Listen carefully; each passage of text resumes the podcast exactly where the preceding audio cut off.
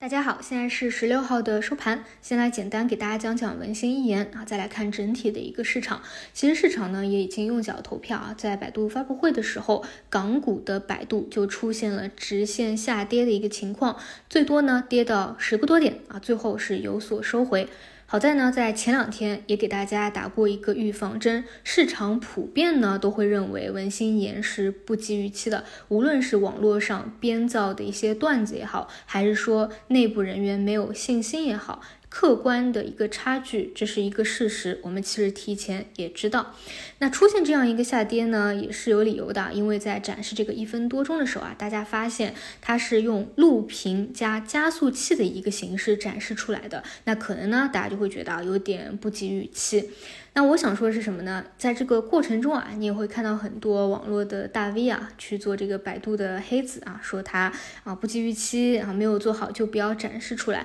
但我想说的是，你不可否认的一个客观事实就是，这是我们国家第一个展示发布出来的类 GPP 的一个模型。这一点呢，我会觉得和半导体的逻辑是相似的。在 AI 的发展上啊，跟 GPT 三点五也好，GTP 四也好，它是存在一个客观差。的落后呢就要挨打，因为说实话，我觉得已经是很久很久啊没有看到 GPT 四这样让我觉得震撼和一定会对未来产生技术革新的一个大方向大浪潮了，所以它势必是要发展的，因为这是全球的一个潮流，不是说某一个国家的一个潮流。那在落后的情况下啊，你觉得百度文心一言做的不及预期，难道这一块儿就不发展了吗？不是的，是会有更多的政策支持也好，资金支持也好，会加速它的一个。发发展，所以呢，就是纠结的点啊，不应该是在文心一言它当下及不及预期之上，而是要看未来我们到底怎么去发展它，以及怎么样啊，什么时候可能有一个大爆发，这是我们作为股民也需要去跟踪的一个点。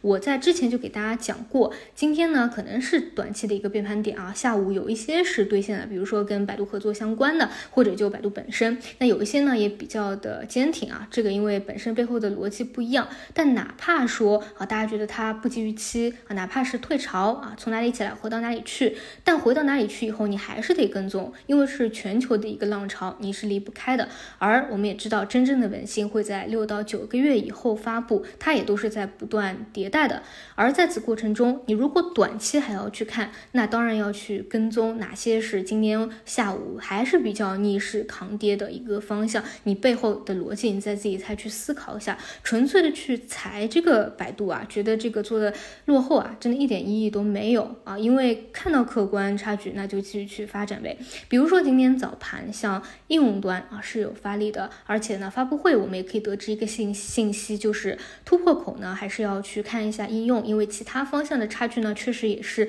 有的啊。那么同样的，未来如果像算力等核心方向能够有一个技术突破的话，也会迎来应用端的一个大爆发啊。同时啊，如果找到到一些已经跟啊像微软 GPT 四合作的一些公司，这些呢确实已经是快要出业绩的，那这些呢可能也会比其他的标的啊更加先领先一些，所以我觉得反而啊这个是大家应该去关注和思考的。当然啊，如果你觉得这一块呢还是处在一个概念的方向，还没有落实到一个业绩或者称之为新赛道的一个方向，那你就等到未来真正我们看到技术的突破，真正你看到啊我们国内做了一个很好的大模型啊出来的时候，你再去参与，这个就看各自了。但是。这一块全球趋势的大浪潮是你不可能去否认的。好的，那么再说回整个市场啊，今天毫无疑问是一个普跌，而且呢是有一定的恐慌情绪的。所以我中午说的已经是比较多了。那么让人觉得离奇的点呢是，最近反而让大家特别焦虑啊、恐慌的银行啊，今天反而是逆势上涨的。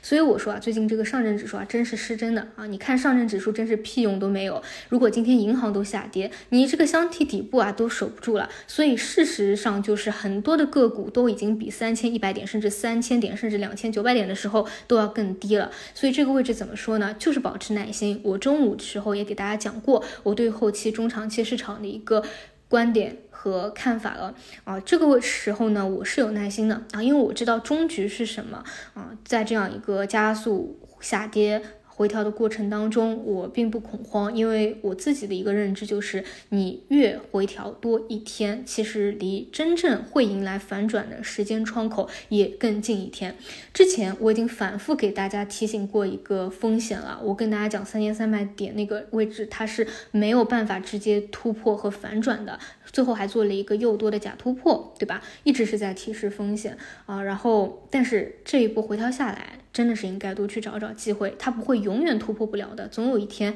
是能够有大家比较期待的啊那根穿云箭出来的，那我会对下一次比较有信心和期待一些。所以该说的风险也都讲了，那之后就是等待时机的时候了。然后几种选择也跟大家讲了，如果你想提前去做，那就对于一些宽基适当的做做定投。那如果说比较注重择时的，现在确实还没有止跌，我们就走一天看一天，好吧？那以上就是今天的内容，我们就明天再见。